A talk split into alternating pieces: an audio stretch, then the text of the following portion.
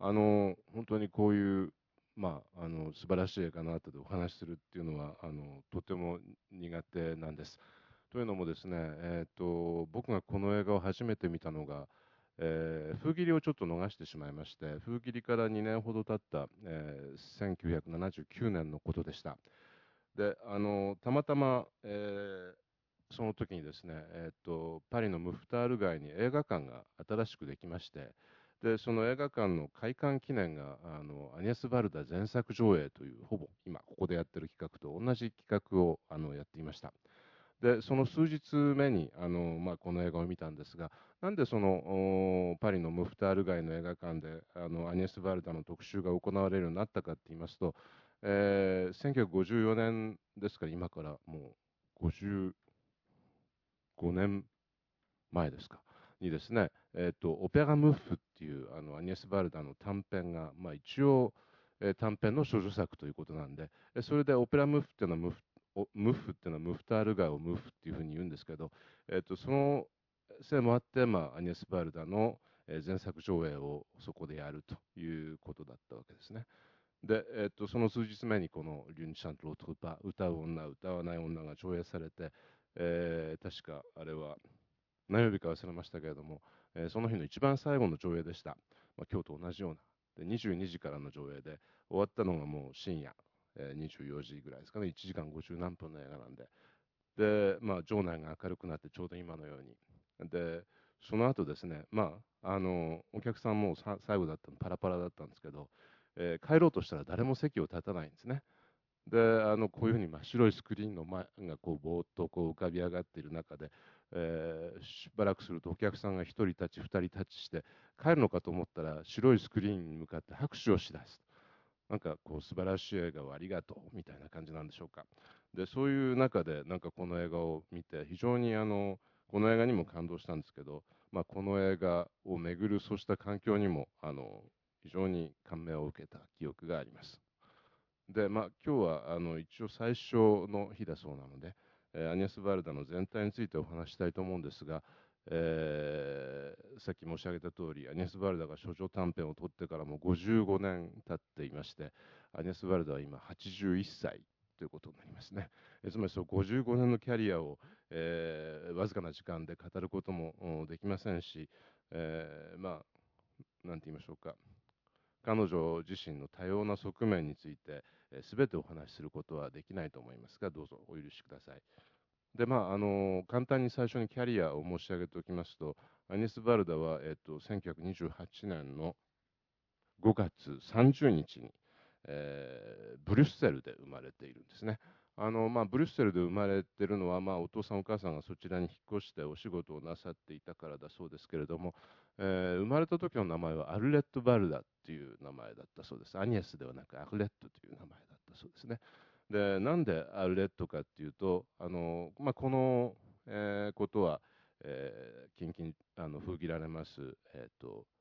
え、アニエスの浜辺という映画でも彼女自身によって語られますけれども、え、ちょうどご両親があのアルルに住んでいた時に、え、できた子供だったんでアルレットという名前にしたそうです。で18歳になった時に、まあ、自らアニエスという名前にあの改名したんだそうですがあのアルルというあのこれアルルの女というビゼの有名なオペラもありますけれどもあのその都市についてちょっとアニス・バルダとの思い出がありますんで一つお話ししますと,、えー、と今からこれも二十数年前ですね、えー、たまたまバケーションでアルルに行っていたんですけれども、えー、そこでですねアルルっていう町はあの古い、えー、ローマ時代の劇場がある、えー、町で、まあ、夏は闘牛なんかもやってるんですけどあのそこでを歩いていましたらえーと、アニス・バルダの写真のエクスポジションがあったんですね、えー、ちょうどその古代式の劇場、まあ、その劇場ではかつて、えー、ジャンル・ノワールの戯曲なんかが、えー、初演された場所なんですけれども。でその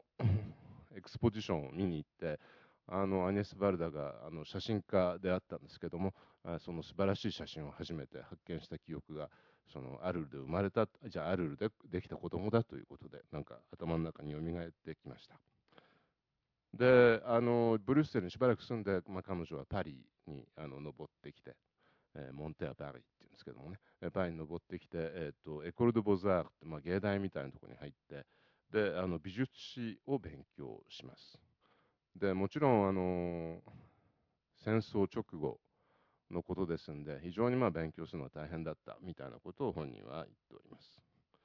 でその美術史の勉強が終わった後あのしばらく道を失って、えー、漁師なんかを漁師のお手伝いなんかをやってたそうなんですが、えー、突然ある日あのパリに戻ってきて、えー、ボージラールというあの映像学校があるんですけれどもあのそこの写真科に入学します。でまあそこで、えー、ボージラールの写真学校に入学して、えー、そこを卒業するわけですが、あのー、初めてその写真家としての仕事というのが、えー、アビニオン演劇祭で、えー、アビニオン演劇祭というのはカンヌ映画祭のような、まあ、演劇のオリンピックみたいなところですけれども毎年7月、えー、上旬から8月上旬の間に開催されていますがあのそこであの俳優たちの写真を撮るという仕事だったそうです。でそのアビニオン演劇祭というのは、まあ、当時あの初めてちょうどこう始まった頃で今もまだ続いていますけれどもあの主催者はジャン・ビラールという人でした。でジャン・ビラールというのは、えー、っとちょうど1950年代の初期にですね、えー、シャイヨー劇場、まあ、後にもお話が出てくると思いますけれども、えー、シャイヨー劇場にテアトコ・ナショナル・ポピュラル国立民衆劇場というのを、えー、創設して、まあ、パリの演劇の中で最も有名な人になった人物ですが、えー、その、あのジャン・ビラールという人と、まあ、あの両親がお友達でであのジャン・ビラールという人はセットというあのポール・バレリーで有名な南仏の町に住んでる住んでいたんですが、えーと、そこにこうアニエス・バルダンが来た時に知り合いになってでアニエスが写真家になったのかじゃあ仕事を与えてあげようっていうんで、えー、アビニオ演劇祭にアニエスを招待して、えー、そこの舞台の写真を俳優たちの写真を撮るというのが、まあ、彼女の最初の仕事だったわけですね。えつまりあの映画とはほとんど関係のない領域で、まあ、彼女は仕事をしていました。でその時撮ったあの俳優たちというのはこれが今僕たちが見るあの若い若いジェラール・フィリップとかジャンヌ・モローとかからジャン・ビラールその人とかがマリア・カザレスとか、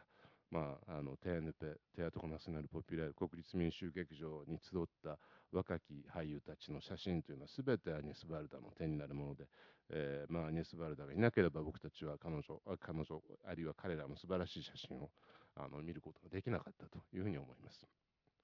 でまあその写真家になったちょっと前にですね彼女は一本長編を撮っていてそれポワント・クーフトっていうあのやっぱり南南仏の漁師村のあの短編なんですがあ長編なんですけどもこれもここで上映されると思いますが、えー、フィリップ・ノワレという俳優とシルビア・モンフォールという女優さん、えー、両方とも後に大俳優大女優になりますけれども、えー、パリではシルビア・モンフォール劇場という彼女の名前を付けた劇場まであるくらいな女優さんですが、えー、その2人がまだ若い頃1本の長編を残します、え、もちろんこの長編は、まあ、名前はあるんですが、えー、商業的には大失敗、えー、同時代やっと創刊されたカイドシネマの中ではゴダールが、えー、この映画について非常にこう素晴らしい作品だというようなことを言うんですがそれでも、えー、失敗に終わってしまった、えー、つまりあのほとんどアニエス・バルダには仕事がない、えー、パリの最要級のテアトコナショナル・ポピュラール国立民主劇場で俳優たちの写真を撮るほか仕事がない。でそこで、まあ、俳優たちの仕事を撮る、え写真を撮るポートレートを撮る中で知り合ったジェラル・フィリップの奥さんに、え16ミリカメラを借りると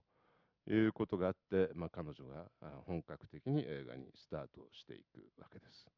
で仕事がないんで仕事を探していると office tourisme、まあ、観光案内所みたいなところからの依頼で、えー、ロワールの城についての、えー、ドキュメンタリーを1本撮ってくれという依頼があったそうです。それが Ô saisons, ô châteaux というこの素晴らしいあの短編ドキュメンタリーなんですが、えー、それを見た別の観光案内所が今度コート・ダズユールの観光案内所の方なんですが、えー、今度はデュコテ・ドラコットコート・ダズユールの方へという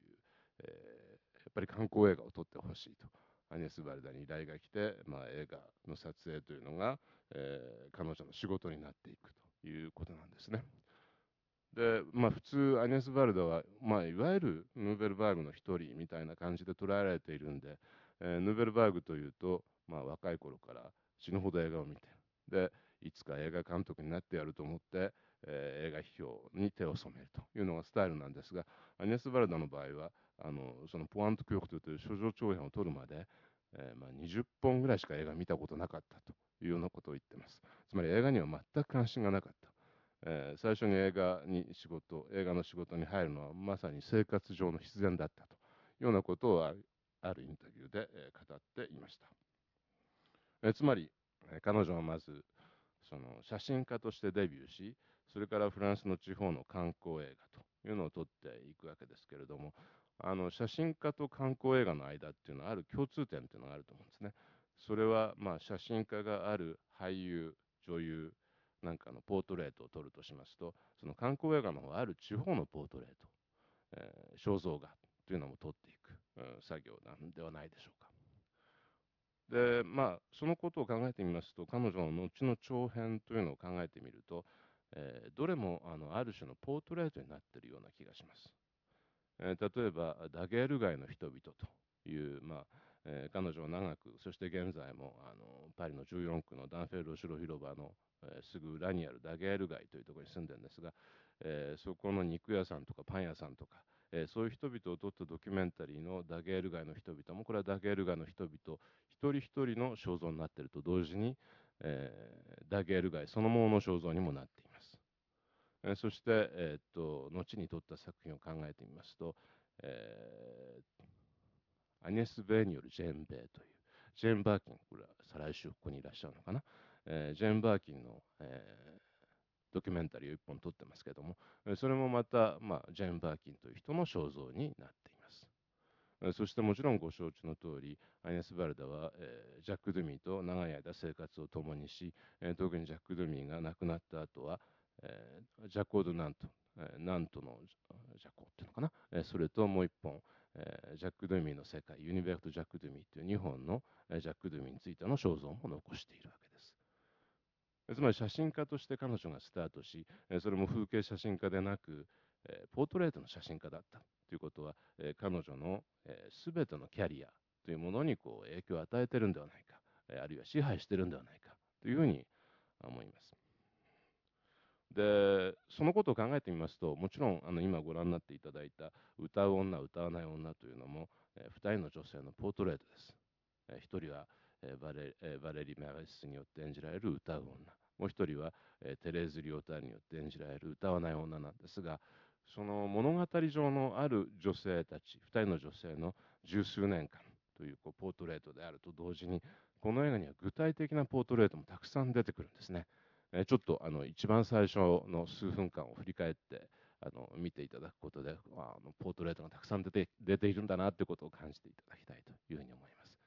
じゃあすいませんちょっと一番最初の6分間ぐらい見てください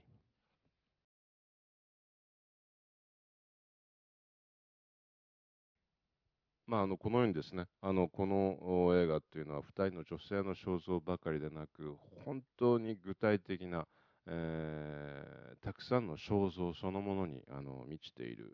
フィルムではないかというふうに思います。で、えー、まあおそらくモディリアニだと思うんですけど、あのモディリアニの肖像画がモディリアニの女性の肖像画があるってことはもあのもちろんそれは僕らに、えー、例えば、えー、モディリアニと言いますとモンパンナスの灯火というジェラール・フィリップの映画を思い出させるわけですしでジェラール・フィリップのポートレートのほとんどは、えー、アニエス・バルダによって撮られたという何らかの関係もそこに潜んでるんではないかと思いますが、えー、当然のこととしてアニエス・バルダは、えーとポザール芸大の美術史なので、えー、まあ、あの彼女の持ってる絵画の知識っていうのは生半可なものじゃないんで、えー、こんな単純なつながりではないかもしれません。でもう一つこう申し上げておきたいのはですねこのフィルムというのは、えー、先ほど彼女はたくさん観光映画を撮ったと申し上げましたけれども、えー、フランスばかりでなくいろんな場所のポートレートにもなっているわけですね。でちょうど1950年代末期のパリ、えー、そして、えー、シュザンヌがあのパリであのさっきのジェロームという人が自殺しちゃって、えー、田舎に帰るスワソンという田舎の風景。もうどのショットを撮ってもあの一つの肖像になるような場所ですね、えー、そして、えー、ポンム、えー、が行くアムステルダム、そしてまた、えー、スュザンヌが自分自身の人生を取り戻すことになるイエールという南フランスの町、えー、さらにまた、えー、ポムと、え、イラン人の恋人が行くイランイランの映像。あれも本当に典型的なイランの肖像になっているのではないかと思います、え、つまりこのフィルムというのは、えー、何と申しましょうか、えー、2人の女性の肖像ばかりではなく、え、フランスばかりではないさまざまな都市の肖像そして、えー、他のさまざまなシャル・ボードレールモディリアにいろんな人も含めた肖像、えー、そして、えー、都市の肖像町の肖像村の肖像、えー、さらにまた、えー、この2人の女性が生きたある時代の肖像にもなっているのではないかというふうに思います。